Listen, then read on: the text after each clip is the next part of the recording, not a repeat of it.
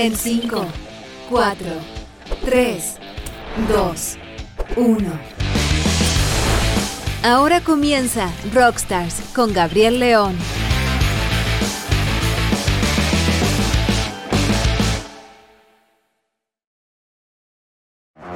Hola, ¿qué tal? ¿Cómo están? Bienvenidos a un nuevo Rockstars aquí en TX Plus. Miércoles 1 de marzo del 2023. Llegó la fecha y la ciudad se prepara para recibir a todos los veraneantes muy probablemente el próximo lunes, lunes 6 de marzo. Tendremos el retorno a clases, el retorno a todas las actividades laborales y por lo tanto probablemente la ciudad lentamente, no solo Santiago, también eh, otras ciudades grandes, Viña del Mar, Valparaíso, Concepción, Valdivia, empezarán lentamente a colapsar. Y hablando de colapso, eh, estamos enfrentando un momento particularmente crítico. Eh, en el caso de nuestro país, durante el verano, los incendios forestales nos han recordado de manera bastante dramática que estamos viviendo una sequía que a esta altura la región eh, centro-sur del país ya es estructural y se ha extendido por casi 16 años. Y para un país como el nuestro que pretende ser potencia agroalimentaria, eso es ciertamente un problema, porque recordemos que las plantas requieren agua, algo que muchos descubrieron durante las vacaciones. Se fueron y al volver, las plantas de la casa habían muerto. La pregunta es, ¿cómo vamos a enfrentar este escenario de cambio climático, crisis hídrica, el desplazamiento de las plagas y la potencialidad que tiene el país para efectivamente ser una potencia agroalimentaria? No solo lo que tiene que ver con el negocio exportador de frutas, por ejemplo, sino que también la seguridad alimentaria, la capacidad de poder producir alimentos suficientes para la población del país. Y es ahí donde justamente la ciencia y la tecnología nos podrían ayudar, porque la biotecnología agrícola justamente busca tratar de enfrentar estos problemas usando tecnología para generar plantas que sean más resistentes a las plagas, que requieran menos agua y que generen mejores cosechas. ¿Cómo estamos enfrentando actualmente ese tipo de desarrollo en investigación en nuestro país? ¿Cómo están las universidades haciéndolo? ¿Está el Estado promoviendo este tipo de investigaciones? ¿Cómo está la regulación al respecto? cuánto hemos avanzado en entender los conceptos como por ejemplo transgénicos, que a muchos todavía les suena como veneno, y eventualmente cómo vamos a incorporar las nuevas tecnologías de mejoramiento, como CRISPR por ejemplo, en la paleta de aplicaciones que podemos utilizar. De todo eso y más, estaremos conversando en el Rockstars del día de hoy con nuestro invitado, el doctor Miguel Ángel Sánchez. Y a la vuelta de esta pausa musical, iremos de cabeza a conversar sobre este tema tan tan interesante. Por ahora yo los dejo con John Jett and the Black Hearts y por supuesto, Good Music. Y estamos de vuelta aquí en Rockstars de TX Plus. y nos acompaña en la transmisión por streaming nuestro invitado, el doctor Miguel Ángel Sánchez, director ejecutivo de Chile Bio. Él es biólogo con mención en bioprocesos de la Pontificia Universidad Católica de Chile y doctor en ciencias biológicas con mención en genética molecular y microbiología. Además es magíster en comunicación política y asuntos públicos de la Universidad Adolfo Ibáñez y ha participado como investigador y gestor tecnológico en diferentes proyectos del área de la biotecnología, aunque actualmente se desempeña como director ejecutivo de Chilebio, es una asociación gremial que agrupa a las compañías desarrolladoras de biotecnología agrícola. Miguel Ángel, ¿cómo estás? Bienvenido a Rockstars. Hola Gabriel, muchas gracias por la invitación. Yo bien, espero que tú también. Bien, también por acá, con muchas ganas de conversar de este tema que fue parte importante de mi trabajo como investigador eh, en algún momento eh, eh, y que genera o generaba, no sé cómo ha cambiado el panorama, y tú probablemente lo tienes un poco más claro, algo de resistencia, particularmente una palabra, transgénicos, eh, y que muchas personas les generaba una suerte de cortocircuito. Eh, yo dejé de meterme eh, en, la profundidad de ese tema hace un tiempo, Miguel Ángel. yo sé que tú estás muy a caballo de lo que ocurre con eso, particularmente la percepción pública. ¿Cómo crees que ha ido cambiando la percepción pública de esta área en particular en los últimos años? ¿Cómo lo ves desde la posición que ocupas actualmente? Sí, yo creo que, como bien dices tú, hay, hay palabras dentro de esta área que cuentan con muy mala fama. Eh, y, esa mala fama, más que por cuestiones técnicas o de seguridad, diría yo que están dadas por cuestiones ideológicas relacionadas a la tecnología. ¿sí? Mm. Eh, y atendiendo a tu pregunta, diría yo que mientras más joven la audiencia, mayor aceptación hay a la tecnología. Eh, yo diría que se empieza a limpiar un poco el escenario con, estas con estas variables ideológicas que hay y, se, y, la gente se ha ido dando cuenta de que son herramientas que están disponibles para que cada uno de nosotros, seamos personas, países o la, la, comunidad en general, pueda echar mano a ellas y poder resolver los problemas que estamos enfrentando en el campo, en la producción de alimentos, etcétera. Entonces, eh, hoy día no podemos negar que existen sectores de la población que les da escosor cuando escuchan la palabra transgénicos, eh, pero eh, la biotecnología ofrece una serie de otras herramientas en conjunto a los transgénicos mm. para, en este caso particular, desarrollar variedades de plantas adaptadas a los desafíos que tenemos que enfrentar. Oye, Miguel Ángel, ¿cuánto, cuánto de ese escosor, cuánto de esa sensación incómoda que la palabra produce en, algunos, en algunas personas tiene que ver con el hecho de que en general conocemos poco cómo se producen alimentos? En el fondo, vamos a la feria y compramos, abrimos el refrigerador y usamos, pero en general pocas personas entienden cómo se produce una lechuga, cómo se produce un tomate. Eh, como que tenemos una desconexión ahí. ¿Cuánto, ¿Cuánta de esa desconexión con el mundo productivo explica parte de esta sensación de incomodidad con algunos conceptos como la biotecnología agrícola, los transgénicos, el breeding, la mejora, la obtención de variedades? Eh, uno de los principales componentes es el desconocimiento de cómo se hace agricultura. Eh, de hecho, muchas veces uno hace el ejercicio y le pregunta a, la gente cómo se produce una lechuga, cómo se produce un tomate, y la gente ya entra en un shock que no saber qué decir y te dice, bueno, eh, agua y sol y listo pero se olvida que hay que controlar insectos, controlar maleza, eh, proporcionar los nutrientes adecuados, etc. Eh, y no es tan fácil. Eh, cuando tú te das cuenta que las personas tienen cierta relación más potente con el campo, con el agro, con la agricultura en general, hay más conocimiento y hay mayor aceptación también de estas tecnologías, porque hay una necesidad de implementar herramientas que nos permitan resolver los problemas que, que hay que enfrentar.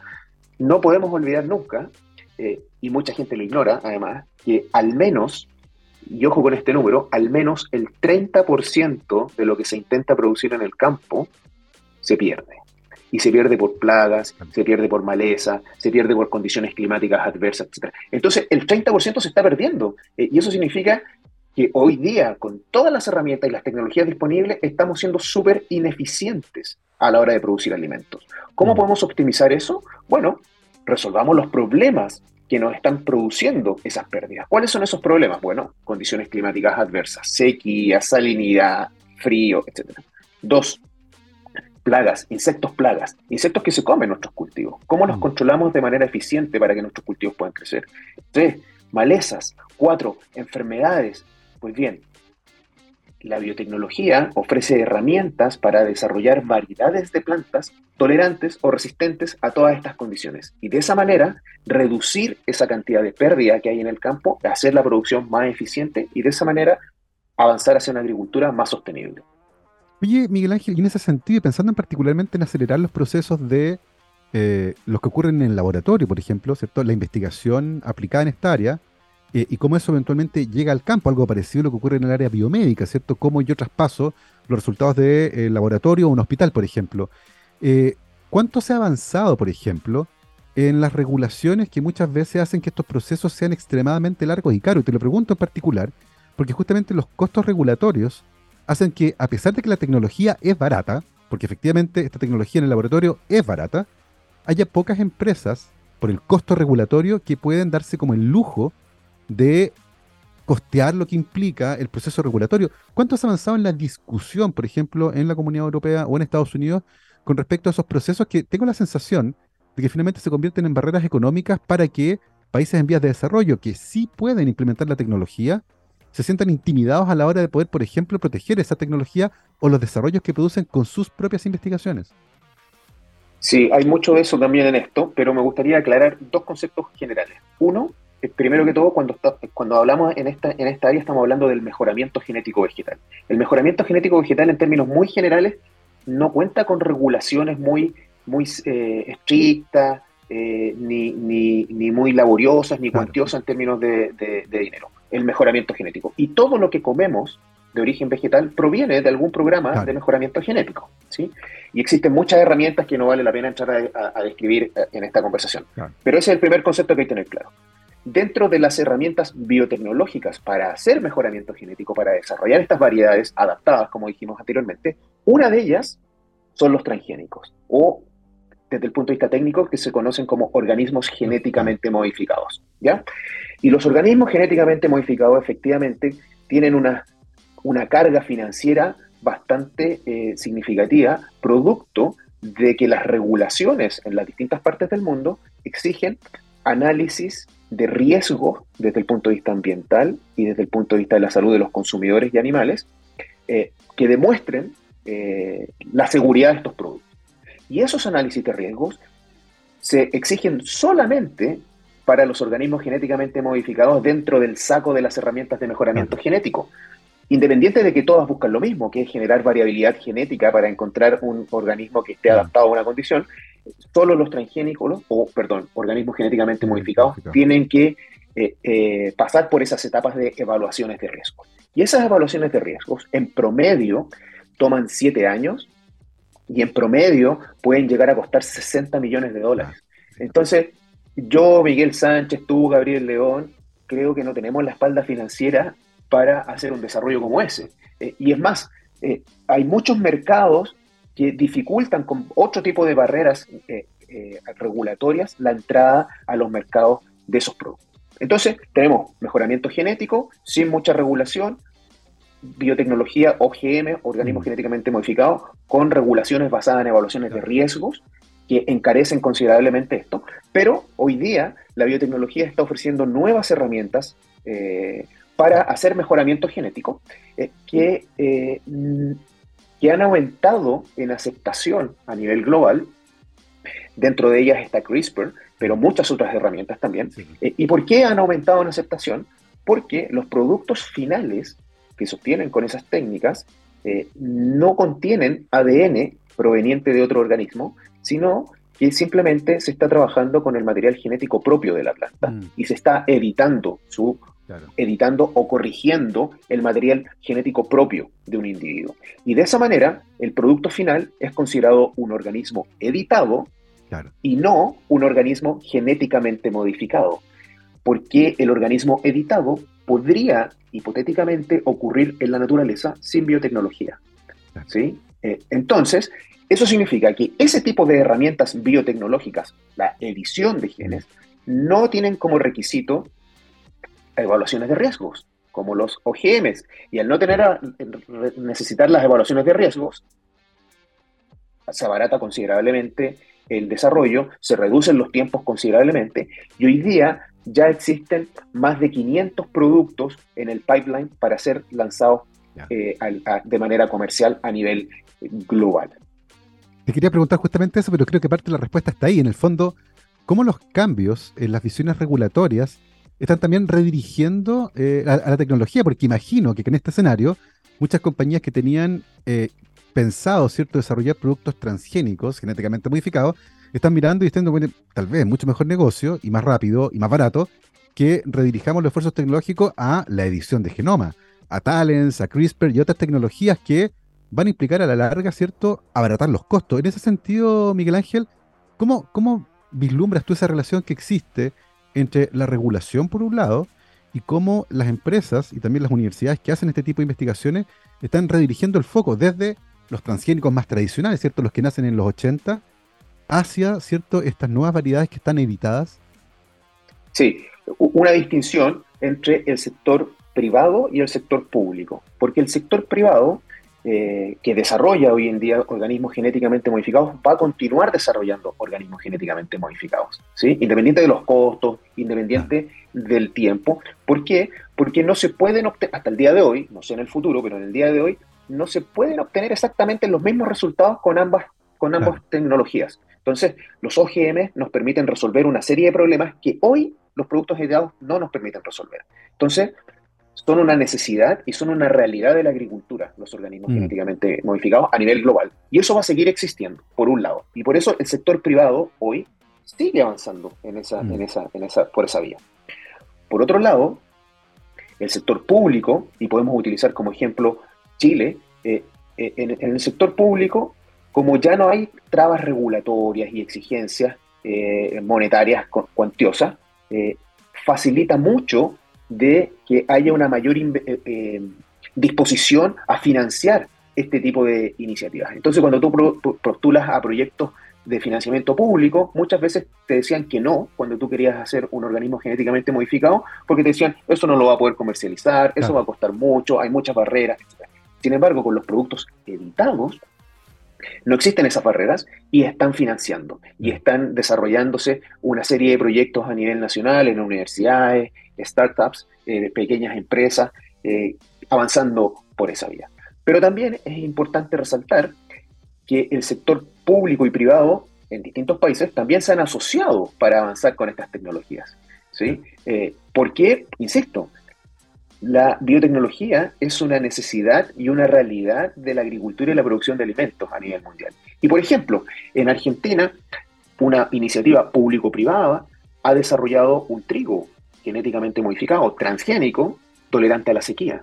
Trigo que ya está autorizado eh, eh, para, su, para su producción comercial en Argentina. ¿sí? Y se espera que este año empiece esa producción comercial.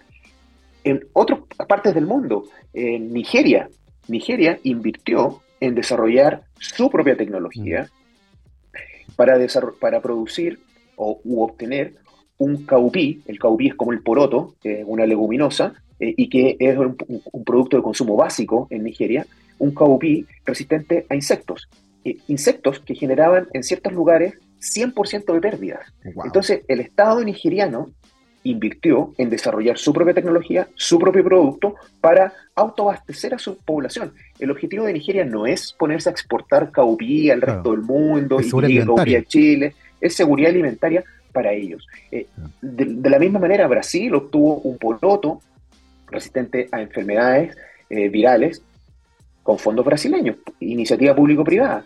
Eh, y así, hoy día, esto que antiguamente era muy costoso, muy laborioso, eh, y que se veía, insisto, eh, muy difícil de obtener porque había muchas barreras a nivel global para la comercialización de estos productos, los países hoy día están usando la tecnología para resolver sus propios problemas y no con el fin de exportar alimentos, sino que autoabastecerse y fortalecer su seguridad alimentaria, es decir, que haya alimento suficiente para toda la población de un país. Me parece súper interesante lo que mencionas de estas iniciativas público-privadas, particularmente en países como, como Argentina, como Brasil y como Nigeria, eh, pensando, como tú decías, no en ese negocio que exporta grano, fruta, lo que sea, sino para garantizar la seguridad alimentaria, que ciertamente va a ser un problema que el futuro, ya es un problema ciertamente, pero aún más grave, considerando particularmente los estragos del cambio climático, las sequías y el movimiento de las plagas. Eh, y eso creo que es un tema re interesante para que profundicemos en el siguiente bloque, eh, al cual nos vamos a ir de cabeza después de esta pausa musical. Vamos a escuchar ahora a Electric Light Orchestra, esto se llama Hold On Tight. Vamos y volvemos. 12 con 29, miércoles 1 de marzo del 2023, estamos de vuelta aquí en Rockstar de TX Plus y seguimos la conversación con nuestro invitado, el doctor Miguel Ángel Sánchez, biólogo convención en bioprocesos de la Universidad Católica, doctor en ciencias biológicas, convención en genética molecular y microbiología, magíster en comunicación política y asuntos públicos de la Universidad Adolfo Ibáñez y director ejecutivo de Chile Vivo. Eh, Miguel Ángel, aterricemos la conversación en el ámbito local. Eh, yo dije en la introducción, Chile aspira a ser potencia agroalimentaria. Eso es un eslogan que se justifica, por supuesto, eh, en base a cualquier medición que uno haga. Chile está en el top 10 de productores de 10 de las especies más importantes de fruta. Nectarines, manzana, uva, cereza y qué sé yo. la pregunta es, ¿cómo vamos a enfrentar este escenario de cambio climático, de sequía, de movimiento de plaga, de bajas que pueden impactar en la producción en un país que gana parte importante de su ingreso en esta área? Eh, ¿Y cómo eventualmente podemos echar mano a esas investigaciones que hoy existen o que eventualmente se pueden hacer? ¿Cómo está coordinado el mundo privado, la academia y el Estado para facilitar que la tecnología finalmente llegue al campo? Mm. Déjame complicar un poco más la, introducción que, que, hiciste. Porque primero me gustaría recordarle a todos eh, cómo se hace agricultura en Chile, qué es la agricultura en Chile. Eh, nosotros en Chile, bueno, todos ustedes saben, tenemos aproximadamente 75 millones de hectáreas ¿sí? en el país. Eh, de esas 75, no, 75 millones de hectáreas es el terreno completo de Chile. Chile, Chile, entre suma todas las hectáreas que existen acá, 75 millones de hectáreas. De esas, solamente un millón son suelos arables para hacer agricultura. Solo un millón. Y en ese millón, y esto es importante tenerlo en, consideración, en ese millón tenemos que hacer toda nuestra agricultura. Producir ajo, cebolla, fruta, semilla, trigo, lo que se te ocurra. Para mucha gente decirle un millón de hectáreas no significa mucho, pero solo para que tengan como referencia, en Argentina, solo para producir soya hay destinadas 20 millones de hectáreas. Solo para producir soya. Y nosotros en un millón tenemos que hacer toda nuestra agricultura. Entonces, simplemente para decir, somos un país muy pequeño, muy chiquitito, no tenemos muchos suelos para hacer agricultura. Eh, sin embargo, tenemos una población que crece constantemente eh, y que tenemos que eh, ir alimentando. De hecho, en los últimos 50 años, nuestra población ha crecido cerca de 8 millones de habitantes. Y, los suelos agrícolas son básicamente los mismos, incluso menos, por los cambios de, de uso de suelo, etc. Entonces, Siempre me gusta recordar eso para entender este contexto de tenemos que ir constantemente adaptándonos a ser súper eficientes. Y como tenemos poca cantidad de suelo, no podemos producir cualquier cosa tampoco, eh, Chile se ha, ido, eh, eh, se ha ido especializando en ciertas producciones. ¿Cuáles son estas? Primero, ¿por qué se caracteriza Chile a nivel mundial? Fruta fresca. Exportamos fruta a distintas partes. Segundo, ¿por qué otras cosas nos caracterizamos? Por los vinos. Pero los vinos les aviso a los que no lo saben, provienen de la uva. Entonces, tenemos que producir esas uvas. Eh, y el tercer gran rubro agrícola son semillas. Eh, y entre fruta fresca, vinos y semillas es el fuerte de, de nuestras exportaciones eh, agrícolas. ¿ya? sin embargo, aparte de ellas, tenemos que producir todo lo demás, que es lo que comemos nosotros, zanahoria, lechuga, ajo, etc. Y agreguémosles a esto el, problema del cambio climático, eh, que se están cambiando las condiciones, eh, tenemos que adaptarnos a la sequía, eh, tenemos que adaptarnos en algunas condiciones a salinidad, hay desplazamiento de plagas, etc. Y es por eso que aquí el mejoramiento genético, sin apellido, mejoramiento genético en general, es una necesidad urgente para poder adaptarnos a estos desafíos. Tenemos que producir más para una población creciente, que además no estamos siendo muy eficientes en las producciones, como dije al principio, porque a nivel global se pierde el 30% de lo que se intenta producir. Sumémosle que lo que, llega, lo que llega a salir del campo y llega a nuestra mesa, está cuantificado que el 40% de eso también se bota a la basura, ¿sí? Por, porque eh, no tienen la vía media necesaria o nuestros hábitos de, consumo eh, hacen que compremos mucho, lo guardamos, se pudre, lo botamos, etc. ¿sí? sería muy fácil con, que cambiemos todos nuestros hábitos, pero sabemos que eso no ocurre de un día para otro. Entonces, por eso el mejoramiento genético es esencial. La biotecnología en ese contexto reduce los costos, reduce los tiempos y es una necesidad para ir eh, avanzando en esta adaptación. En ese sentido, a nivel nacional, se sabe que existe esta necesidad y hay muchas eh, hay muchas universidades, laboratorios, centros de, investigación, en pequeñas empresas y grandes empresas que están invirtiendo en mejoramiento genético, ¿sí? Y con biotecnología, porque es el que permite ahorrar y disminuir costos y tiempo. Ahora bien, hay mucho interés, universidades, sector eh, eh, público. Sin embargo, el Estado no apoya mucho esto. No está, diciendo, no está en contra, no ha salido con un letrero a decir estoy en contra de esto, pero tampoco ha salido con un letrero a decir estoy a favor de esto. y ahí la mesa está coja. ¿sí? ¿Por qué? Porque hoy día, cuando tú, Gabriel, escucháis en la tele, oye, eh, ¿cuáles son las medidas para eh, adaptarnos a la sequía? Y tú empezás a escuchar, bueno, hagamos más embalse, gestionemos mejor el agua, eh, forremos los canales para, que, para retener el agua, infiltremos las napas, pero nunca se ha escuchado el mejoramiento genético. Eh, desarrollemos plantas, no de un día para otro, sino como una, una política a mediano o largo plazo, donde los centros nacionales de investigación, como el INE, las universidades, estén constantemente eh, invirtiendo y desarrollando en este tipo de tecnología. Entonces, ahí hay una, una, una pata que está coja dentro de la mesa, que es que el Estado apoye. Hoy día, las herramientas de edición de genes que hablábamos anteriormente están permitidas en nuestro país. El Estado eh, eh, eh, ha, avanzado en, favorecer su uso. Sin embargo, la gente lo ignora, sobre todo la gente del área. Hay mucha gente que trabaja en mejoramiento genético que no lo sabe. ¿Por qué? Porque el Estado no se ha encargado de sociabilizar porque también muchas veces, querámoslo o no, se confunde el tema de la edición y del mejoramiento genético con el tema de los organismos genéticamente modificados y, el, y los gobiernos de turno, no el Estado, sino los gobiernos de turno, tratan de evitar esas discusiones para no tener problemas mediáticos ni que le hagan mucho ruido en su agenda. Entonces, esa es la parte que falta.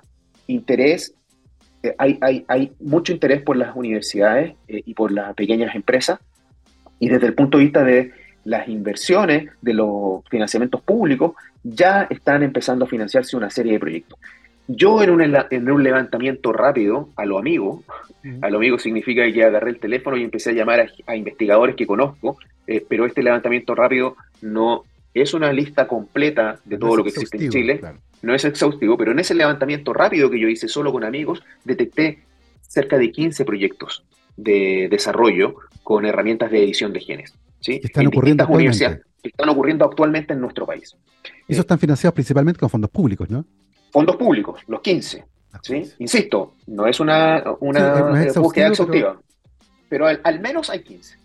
Y en el sector público, porque en el sector privado muchas veces no te van a decir lo que están haciendo. No. Entonces, hay, hay, hay 15, hay al menos 15 proyectos.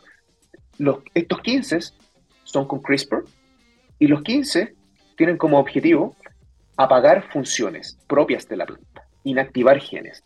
¿Por qué? Porque muchas veces las plantas tienen genes eh, que producen proteínas que impiden la adaptación a una, a, una condición. Por ejemplo, impiden adaptarse a la sequía, impiden adaptarse a la salinidad. Hay genes que producen proteínas que atraen enfermedades, etc. A través de la inactivación de esos genes podemos obtener variedades adaptadas que van a hacer que las prácticas sean más sostenibles. Entonces, 15 proyectos, todos con financiamiento público de distintas universidades, todas con CRISPR eh, y todas CRISPR-Cas9, para los que sepan eh, el apellido de una herramienta con CRISPR, porque CRISPR es muy amplio, eh, y están todos en etapa, en, las primeras etapas de desarrollo. Esperamos que de aquí a, un par de años ya tengamos resultados concretos. Eso te quería preguntar, Miguel Ángel, en este tipo de desarrollos y usando esta tecnología en particular, y considerando lo que ocurre en nuestro país con la legislación, ¿cuánto tiempo podría tomar pasar desde el laboratorio a un campo cultivo? Bueno, esa es la gracia de las técnicas de edición de genes, que prometen reducir considerablemente los tiempos. Voy a ir de, más a menos. Eh, cuando tú hablas de mejoramiento genético en general, ¿sí? con las herramientas clásicas, uno estima que se puede demorar entre 10 a 15 años en obtener una nueva variedad. ¿sí? Cuando uno habla de OGMs transgénicos, uno habla de 12 a 13 años, eh, considerando toda la carga regulatoria de los análisis de riesgo, etcétera, que hacen que se demore considerablemente eso. Pero cuando uno habla de edición, los tiempos se están reduciendo a 3, 4 años para obtener la nueva variedad. ¿sí? Entonces, eh, no estamos diciendo que es de un día para otro, no, 3 a 4 años, pero comparado a 15 es considerablemente cuatro veces menos. Es más, si tú trabajas con frutales, los tiempos de mejoramiento genético clásico pueden ser de 50 años. Aquí los estás reduciendo considerablemente eh, en, varios órdenes. Eh, entonces, ese es uno de los principales atractivos, los tiempos y los costos. Además, que tecnologías como CRISPR, eh, como son tan baratas, han permitido, entre comillas, democratizar los conocimientos y la ciencia, y ya no solamente las grandes empresas hacen uso de estas herramientas y de estas tecnologías, sino que están disponibles para el sector público, para las pequeñas empresas, mm. y eso ha incentivado de que a nivel global haya una verdadera explosión con, mm. eh, de, pequeñas empresas, startups, de emprendimientos con este tipo de eh, eh, tecnologías. el motor con, que, que, lleva a las técnicas de edición de genes no son la agricultura ni la alimentación, sino que es la medicina y la salud. Porque a través de la inactivación de ciertos genes, con este tipo de, herramientas, se, quiere eh, curar ciertos tipos de cáncer o de enfermedades eh, que nos predisponen, de enfermedades genéticas que nos predisponen a, ciertas condiciones. Entonces, ahí está el motor, mucha inversión en mm, medicina y el sector de las plantas y los alimentos ha tomado mucho de ese conocimiento. No hay las mismas consideraciones éticas en trabajar con células humanas que con células de planta y eso ha facilitado que esto avance considerablemente. Y ese conocimiento hoy día eh, mm. ha llevado a que las herramientas tecnológicas sean muy simples. Muy simples. me, parece fascinante eso que mencionas del motor, porque claro, eh, los intereses en biomedicina de CRISPR han hecho que la tecnología avance muy rápido. Eh, y los conocimientos generados se pueden usar en otras áreas, en este caso, por ejemplo, en el desarrollo de nuevas variedades. Y en ese sentido, y volviendo de nuevo a Chile, eh, ¿qué especies y qué características en general parecen más prometedoras o urgentes teniendo en cuenta el actual escenario agroclimático en nuestro país? Sí, bueno, eh, primero, en, qué características, o sea, qué características hay que trabajar, eso va a depender de cada cultivo y de cada región. Aquí tenemos la oportunidad única de resolver problemas específicos de cada área. Por ejemplo, yo podría inventar, voy a hablar de manera hipotética, yo podría decirte, Gabriel, hoy día tenemos las herramientas para eh, conseguir uvas resistentes a botritis y de manera fácil. Botritis es uno de los hongos que genera la, mayor cantidad de pérdidas en la producción de vinos y de uva de mesa. También te podría decir, oye, Gabriel, podríamos desarrollar cultivos eh, resistentes a, a la obesia botrana. La obesia botrana es una polilla que genera cuantiosas pérdidas en uvas, en arándanos, etc. las herramientas están, tenemos y, podemos hoy, día empezar a usarlo. Mm.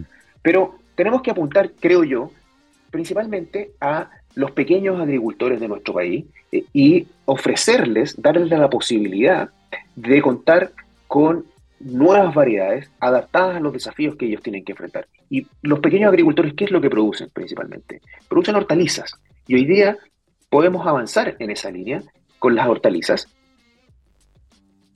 podemos avanzar, digo, con, las hortalizas eh, y obtener, eh, no sé, lechugas tolerantes al calor, eh, cultivos tolerantes al frío, papas. Que, en el sur de Chile son muy importantes, resistentes a enfermedades causadas por hongos, no lo sé. Entonces, no quiero ejemplificar solo en uno, en dos cultivos, tenemos la oportunidad única de avanzar en los cultivos que queramos con la mayor con una gran diversidad de características que podemos enfrentar. Y ahí es donde necesitamos el apoyo de todo el sector público, privado y sobre todo del Estado para impulsar este tipo de tecnologías. Y en ese caso, por ejemplo, Miguel Ángel, cuando se habla de pequeños agricultores que eventualmente podrían tener acceso a esta tecnología, eh, ¿cómo, ¿cómo se maneja desde tu perspectiva la propiedad de esa tecnología? Y me refiero no a CRISPR, sino que a la papa modificada que es resistente a un hongo, por ejemplo.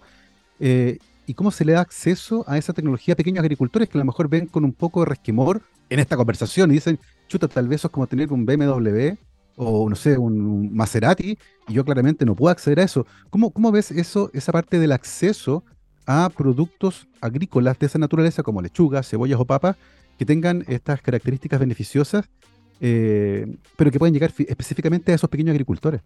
Sí, oye, excelente pregunta, Gabriel, porque yo creo que una de las principales oposiciones al uso de las tecnologías de mejoramiento genético es la propiedad intelectual en las plantas, que es lo que tú estás haciendo referencia. Y, para ejemplificarlo con el caso chileno, en Chile existe eh, regulación sobre propiedad intelectual de plantas desde hace 45 años. O sea, pero imagínate lo que te voy a decir. Hace 45 años existe eh, regulación de propiedad intelectual en plantas. Sin embargo, muchas veces la gente, cuando escucha temas de propiedad de plantas, piensa que es algo nuevo, que es algo nuevo, que alguien va a imponer una forma nueva de hacer agricultura. Ya que la constitución está tan en boga últimamente en, nuestro, en, nuestro, en, nuestro, en nuestras conversaciones, eh, la propiedad intelectual en plantas en Chile existe antes de la constitución del 80. ¿Sí? Entonces, es un tema eh, que es una realidad de nuestra agricultura.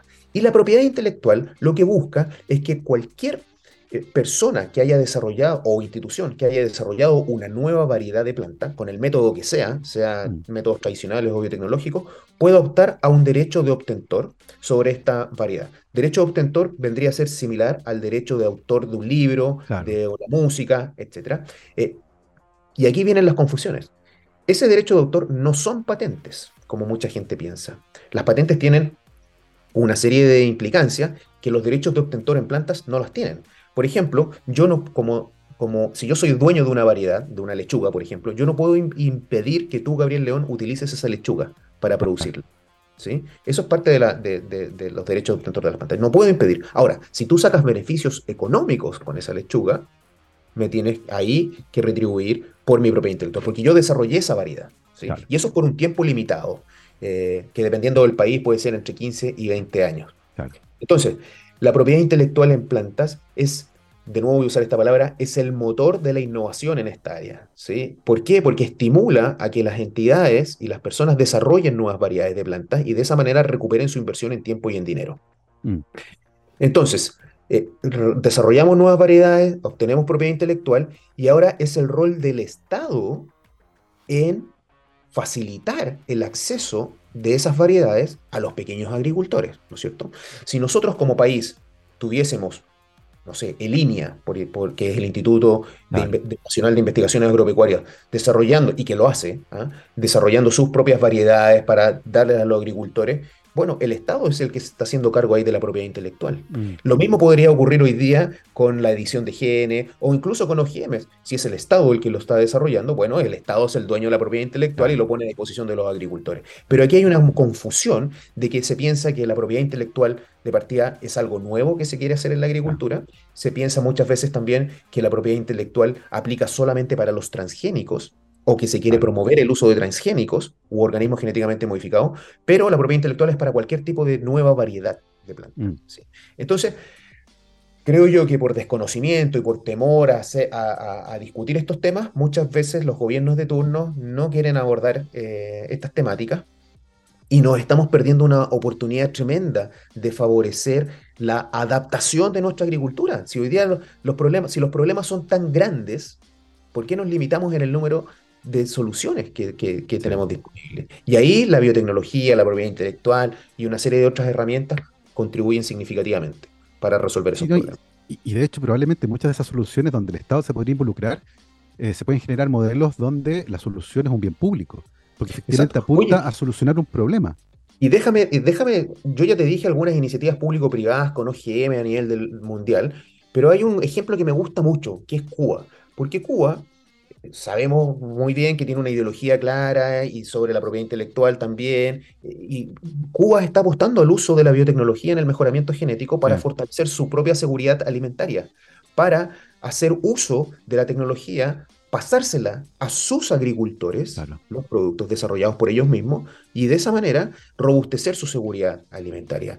Eh, ahí no hay grandes empresas, no hay transnacionales que muchas veces la gente relaciona la propiedad intelectual a grandes empresas internacionales, es el Estado. ¿sí? Eh, y si tú miras, eh, si tú estás en Cuba o ves el mapa, ¿qué país está al frente de Cuba? Está Estados Unidos, ¿no es cierto? Y Estados Unidos es totalmente distinto, tiene otra ideología, hay muchas transnacionales, grandes compañías, y también usan la tecnología. ¿Qué te quiero transmitir? Esto es una tecnología, no es una ideología, y no son los estados finalmente los que tienen que ver cómo le sacan provecho a la tecnología para el bienestar de su población y sobre todo de sus pequeños agricultores. Oye, y pensando en eso también, eh, y, cómo y cómo se usa en el fondo esta tecnología, eh, y, sabiendo que estás muy al tanto de lo que está ocurriendo en el mundo al respecto, eh, cuéntanos un poco cuáles son los desarrollos que actualmente a ti te parecen más interesantes, tanto en especies como en características, porque tengo la sensación de que uno también puede ir mirando hacia, hacia dónde se está moviendo un poco el mundo, cuáles son las tendencias hoy por hoy en esta área. Mira, uno que me, que me llamó mucho la atención es porque a, nivel global no hay variedades comerciales de trigo obtenidas con biotecnología. No existen. Comerciales, me refiero. ¿ya? Y el, Argentina, en el ejemplo que te di anteriormente, desarrolló una variedad de trigo tolerante a la sequía, trigo transgénico. ¿ah? o sea, eh, y, y, Argentina dijo, bueno, yo no exporto trigo a todo el mundo, pero sí tengo mercados importantes a los que sí exporto. ¿Cuáles son esos mercados? Brasil, eh, exportaba también eh, a algunos países africanos, a nosotros Chile. Compramos, sí, sí, pues, nosotros compramos trigo pues. de Paraguay, de Argentina, de Ucrania, creo, y son Canadá, parece. Entonces Argentina fue buscando aprobaciones regulatorias para su trigo en estos países que eran sus mercados de destino. ¿sí? Eh, también tiene que preocuparse como hay mercados que no quieren que haya OGM eh, de trigo, eh, tiene que ver cómo segregar esos productos y no se le vayan a mezclar para e-, evitar... Para cumplir con lo que le piden los compradores. Exacto. Entonces, Argentina está apostando fuertemente al trigo, ya lo, ya lo produjo, o sea, ya lo desarrolló, ya lo tiene aprobado y se espera su comercialización este año. ¿ya? Y, y, ese es, es, ¿cómo se llama? Es algo totalmente novedoso porque no hay trigos comerciales. y me gustaría solo un paréntesis pequeñito. El trigo es la planta más importante del mundo. La mayor parte de las calorías que la gente consume en el mundo vienen hoy por hoy del trigo. Así es. Eh, y todo gracias a la Revolución Verde. Tal cual. bueno, eso con el trigo. Pero yo te dije antes, te di ejemplos con hortaliza. Eh, eh. Por ejemplo, existen lechugas obtenidas con edición de genes que son, que son capaces de germinar a 37 grados Celsius. Entonces tú dices, no tenemos, que ir a, no tenemos que ir al otro lado del mundo para ver un clima como ese. Nosotros aquí en Chile estamos Sí, pues, experimentando altas Chillán y temperaturas. Sí. Eh, Exacto. Entonces tú dices, bueno, eh, ¿una lechuga es capaz de germinar a 37? No es capaz. Cero. No que 10%, no, cero. Oye, ¿y a 30 es capaz de germinar? Mira, ya a 30 tiene problemas, está germinando menos del 50%. Si, tú, ves, eh, si nosotros tenemos variedades de lechuga tolerantes eh, al calor, capaces de germinar a 37 grados, estamos resolviendo un problema, pero que se viene con todo en el, en el corto plazo, en nuestro país, eh, sobre todo con hortalizas y en la zona central, que en los veranos estamos eh, enfrentándose. Y lo, y lo otro, donde se está avanzando mucho, es con la calidad nutricional, sobre todo de las frutas. ¿sí? Entonces, ahí conozco muchas iniciativas a nivel global donde se está mejorando la cantidad de minerales, nutrientes, y también se está favoreciendo la acumulación de algunas moléculas que permiten eh, prevenir ciertos tipos de enfermedades. Por ejemplo, en Japón se aprobó, y ya se comercializa, y lo producen los pequeños agricultores, los medianos agricultores, y lo consume todo Japón, se aprobó una variedad de tomate editada que acumula un aminoácido que se llama GABA, que es el, el, el ácido gamma aminobutírico aminobutírico. butírico. ¿ya? ¿Y cuál es la gracia de este GABA? La gracia es que hay evidencia científica que la correlaciona con la prevención de enfermedades relacionadas a la hipertensión arterial. ¿sí? Entonces, eh, los- los- las personas con hipertensión arterial están consumiendo este tomate que es rico en GABA, que lo produce de manera natural el tomate, pero aquí es un tomate que produce una mayor, acumula una mayor cantidad, ya que se le inactivaron dos genes que, que lo transformaban después ese, ese aminoácido en otras moléculas. Eh, y eso ya se está consumiendo. Entonces ahí tienes otro ejemplo de mejora nutricional eh, y cómo se está avanzando. Y aquí te voy a dar dos ejemplos en uno. Se está avanzando en un trigo apto para celíacos con CRISPR. Eh, y ahí tienes trigo nuevamente y tienes eh, mejora nutricional. Ese trigo, yo creo que tú conoces esta historia, ya existe Sí, pues, OGM, sí. pero el CSIC OGM existe, pero no es comercial por todas las Sí. barreras que existen para la comercialización de OGM, sobre todo en Europa. Fue desarrollado en España. Los mismos investigadores eh, desarrollaron con técnicas de edición de genes la misma variedad, pero ya no es OGM, sino que es editada. ¿Sabes cuántos genes le inactivaron a ese trigo para que dejase de producir o para que produjese mucha menor cantidad de gliadinas, que son las proteínas que finalmente generan la reacción adversa en los celíacos? Le inactivaron al mismo tiempo 35 genes. Wow. O sea, para que veas el potencial y el poder de la tecnología para poder avanzar. ¿sí? realmente y así podría estarte dando ejemplos todo el día. eh, y este que, este que no es, y lo encuentro que es relevante. Dos ejemplos muy cortitos. Uno, el plátano. El plátano está siendo afectado por una enfermedad, por un hongo, Sí. eh, el fusarium, Fusarium, que genera la, la enfermedad de Panamá. Ah. eh, y existe mucho temor de que pueda existir la desaparición de Sí, la variedad Cavendish. Como eh, pasó con, antes con la, con la anterior, la de los años 20, sí. Desconozco ahí cómo, cómo se llama sí, esa variedad, pero se está trabajando hoy día con edición de genes para obtener plátanos resistentes a, este, a esta enfermedad causada por hongo. Y en el otro ejemplo, idea no tiene que ver con alimentos, pero tiene que ver con la biodiversidad. Mm. Son árboles que a través de la biotecnología eh, están a punto de desaparecer.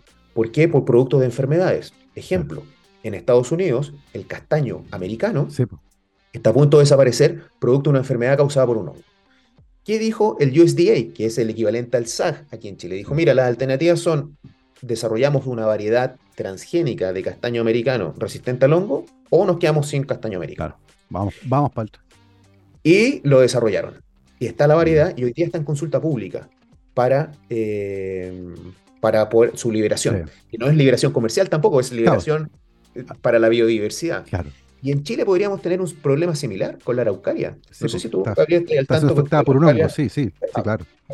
Una enfermedad causada por un hongo que incontrolable, quizás, y digo quizás, tampoco quiero decir que la solución es el mejoramiento genético y la edición de genes, pero quizás ahí están las herramientas necesarias para avanzar en una posible solución en el mediano o largo plazo. No es tan fácil trabajar con araucarias tampoco. Ah, pues, Eh, y, y- y tampoco esperemos una solución en cinco años porque es muy difícil trabajar con ese tipo de, de- de árboles. Pero tenemos herramientas disponibles que nos podrían dar la esperanza claro. y, y ver una luz en el camino al final del túnel para poder eh, resolver ese tipo de problemas. Entonces ahí traté de dar ejemplos alimentarios, biodiversidad, frutas, cereales, etc. Se está avanzando en todo y con distintos tipos de adaptación al cambio climático, es lo que lo lleva.